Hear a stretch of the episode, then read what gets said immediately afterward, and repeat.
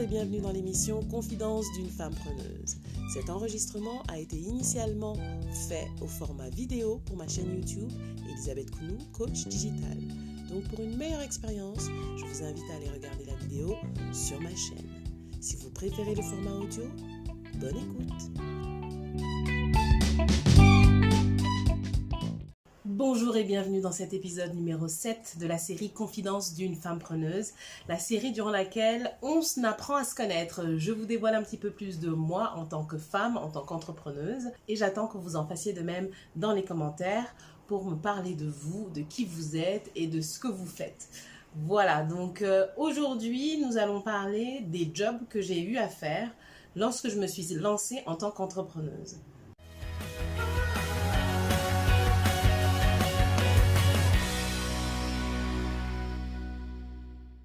Si vous avez loupé les six premiers épisodes de la série, je vous invite à aller les regarder en cliquant le lien qui est juste là-haut. Euh, hier, nous nous étions arrêtés à mon job chez Vuitton. Donc j'ai bossé pendant deux ans chez Vuitton et ensuite, lorsque j'ai été diplômée, j'ai commencé à travailler dans une agence euh, dans laquelle j'étais l'intermédiaire entre les écoles de commerce ici en France et celles dans la section Asie dont je m'occupais.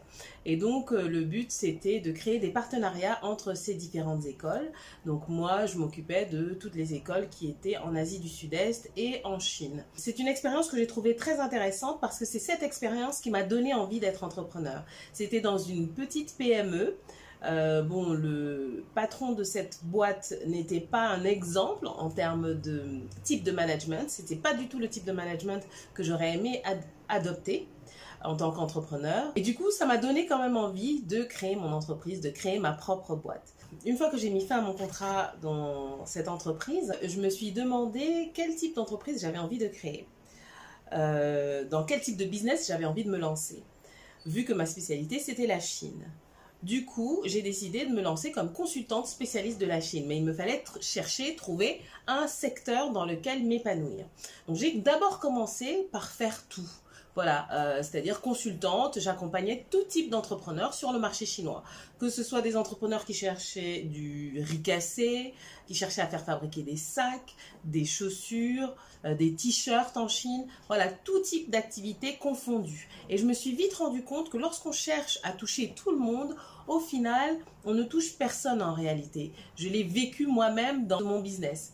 Et donc, du coup, je me suis dit, oui, si je me lance comme ça dans la masse, dans l'océan rouge, où on est nombreux à se disputer le même gâteau, euh, je ne risque pas de m'en sortir. Donc pour pouvoir m'en sortir, il fallait que je me spécialise. Et c'est là que je me suis posé la question de savoir quels sont les produits français qui sont prisés en Chine.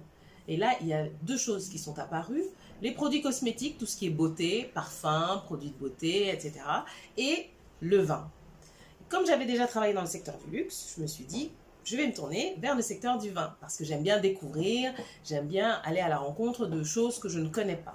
Alors j'y suis allée avec un petit peu d'appréhension parce que le monde du vin, je ne le connaissais pas du tout. À part apprécier un bon verre de vin ou une belle bouteille, je n'y connaissais absolument rien au monde du vin.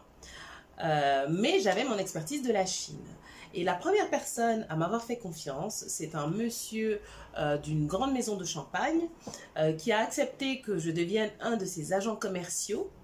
Euh, et il m'a dit, tu es très courageuse parce que tu te lances dans un secteur très macho, où il y a principalement des hommes d'un certain âge. Tu es jeune, tu es une femme, donc tu pars déjà avec un lourd handicap. Mais c'est très courageux de ta part de te lancer. Et ce qu'il faut savoir, c'est que moi-même, je m'étais rajouté une troisième barrière. Je m'étais dit, en plus, je suis noire. Donc, noire, jeune et une femme, dans le monde du vin, je risque d'avoir des difficultés à m'imposer. Eh bien, figurez-vous que j'ai eu un très bel accueil dans le monde du vin. J'étais vraiment très surprise de l'accueil que j'ai reçu de la part de mes premiers partenaires qui ont accepté que je les accompagne sur des salons en Chine. Alors, comment ça se passait C'est que j'étais la représentante de ces différents producteurs de vin. Donc, je représentais leurs vins sur les marchés chinois. Alors, j'ai commencé d'abord à les représenter ici, euh, à Paris, auprès des ambassades. Et ensuite, je me suis développée euh, sur le marché chinois. Donc, euh, ce que j'ai appris de cette expérience, c'est que lorsqu'on a envie de faire quelque chose, il suffit de s'en donner les moyens. Et la plus, le plus grand frein à l'atteinte de nos objectifs, c'est nous-mêmes. Ce sont les barrières que l'on se met dans notre tête. Une fois qu'on euh, fait comme si ces barrières n'existaient pas, une fois qu'on les fait tomber, eh bien, on, se rend compte que de nombreuses portes s'ouvrent à, nous. Et c'est exactement ce qui s'est passé. Donc, je me suis vraiment bien épanouie dans, ce, dans le secteur du vin. Alors, comme je vous le disais hier, euh, je n'ai pas tout de suite commencé à faire entrer de gros chiffres d'affaires dans mon entreprise en tant qu'agent commercial indépendant. Euh, donc, pour pouvoir continuer à, lancer mon entreprise et j'ai dû faire différents ajustements dans ma vie. Pour baisser mes charges, j'ai décidé de me faire héberger dans un premier temps et ensuite de faire de la colocation. Donc euh, cela m'a demandé des sacrifices parce que quand on est habitué à être indépendant et à vivre tout seul, le fait de retourner vivre chez quelqu'un, ça chamboule toute votre façon de gérer votre vie. Donc ça, ça a déjà été le premier challenge. Euh, ensuite, j'ai dû reprendre un job. Donc j'ai pris un job dans le monde du luxe parce que c'était le plus simple. Donc j'ai bossé en intérim pour plusieurs maisons de luxe dans le groupe LVMH. J'ai bossé pendant de nombreuses années chez Fendi à temps partiel en CDI euh, pour, être sûr voilà, d'avoir des rentrées d'argent régulières. Et j'ai dans mon job, hein, c'était un job à temps partiel, mais j'ai eu des responsabilités dans ce job. Donc à un moment, c'est poser la question, est-ce que tu continues à travailler pour lancer ton entreprise ou est-ce que tu t'installes dans ce job fort confortable? C'est vrai que le monde du luxe est très agréable. J'avais de belles opportunités de carrière. Euh, j'avais également la possibilité de devenir manager d'une boutique de luxe à Shanghai, en Chine. Donc ça me faisait allier mes deux compétences dans la vente dans le luxe et la maîtrise de la langue et de la culture chinoise. Donc j'ai eu à de nombreuses reprises des choix à faire, des choix qu'il fallait par la suite assumer. Donc je me suis posée à un moment pour me demander, voilà, qu'est-ce que tu as réellement envie de faire. En fait, c'était un petit peu, je me retrouvais comme euh, des années auparavant, vous vous souvenez quand je vous parlais de mon choix par rapport au métier de vétérinaire, euh, au, fait de continuer en prépa ou pas, et eh bien là, je me retrouvais à nouveau dans cette situation où il fallait faire un choix qu'est-ce que j'allais faire? Est-ce que j'allais continuer dans le monde du luxe où j'avais le confort, euh, j'avais une vie très agréable, euh, mais en même temps, c'était pas mon rêve, c'était pas mon bébé que je faisais grandir, c'était pas mon entreprise que je développais. Euh, ou est-ce que je faisais des sacrifices, j'acceptais de ne pas avoir le train de vie auquel je pouvais aspirer, mais j'avais la chance d'être libre et de gérer ma propre entreprise. Donc, si euh, je suis là aujourd'hui en tant que gérante de Femme Preneuse, vous savez quel est le choix que j'ai fait.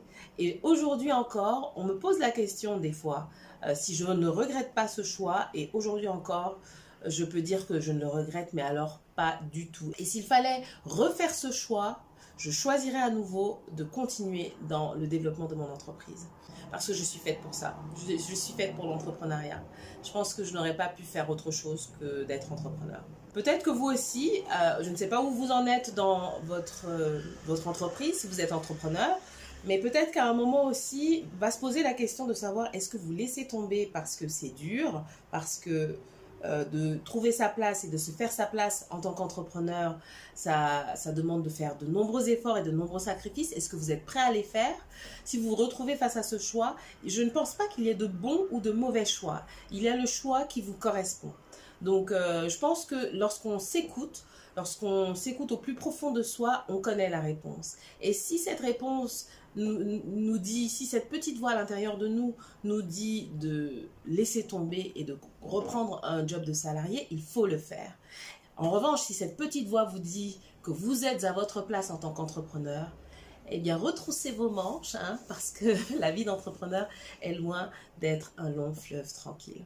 Alors parmi les euh, choses insolites, les jobs insolites que j'ai dû prendre pendant ce parcours, ce chemin d'entrepreneuriat, euh, à un moment, euh, j'ai cherché à avoir un job qui me permette d'avoir un logement sans avoir à payer pour un logement. Du coup, j'ai accepté de devenir à nouveau nounou. Voilà, euh, j'avais un logement contre service, donc je m'occupais d'enfants, de, j'allais les chercher à la sortie de l'école, je faisais le suivi des devoirs, etc. Et en échange, j'avais un bel appartement dans le 7e arrondissement, un beau petit studio. Donc, euh, c'est certains euh, auraient pu prendre cela comme une régression, le fait de, de retourner à un job étudiant. D'ailleurs, euh, la dame qui m'a embauchée pour m'occuper de, ses enfants ne comprenait pas trop comment un tel profil, un profil comme le mien, se retrouvait à, à venir s'occuper de ses enfants.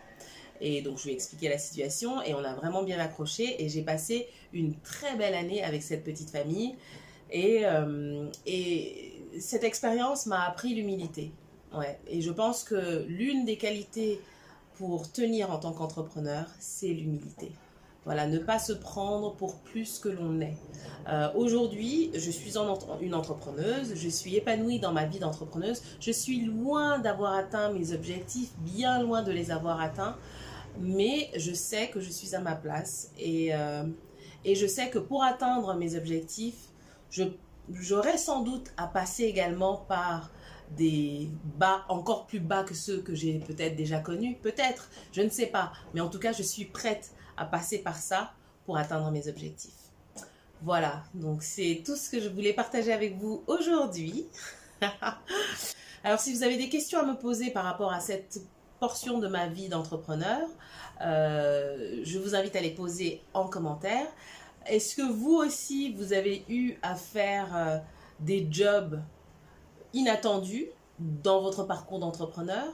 Est-ce que vous aussi, si vous êtes entrepreneur, est-ce que vous êtes dans une phase où vous avez un job à côté et le soir ou après le boulot ou tôt le matin, vous vous occupez de votre entreprise, de votre petit, petit bébé que vous êtes en train de faire grandir?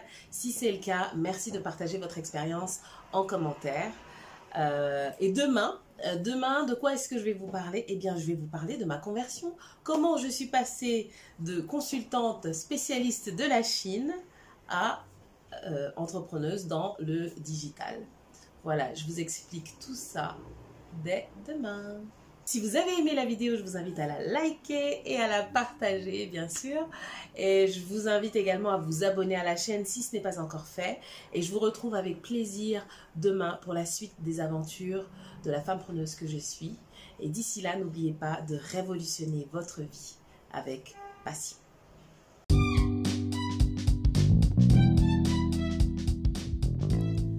Merci chers auditeurs pour votre écoute. Le contenu vous a plu?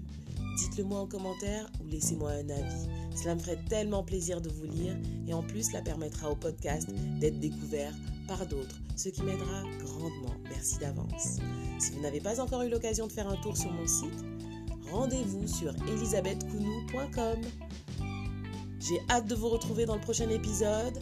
À très vite!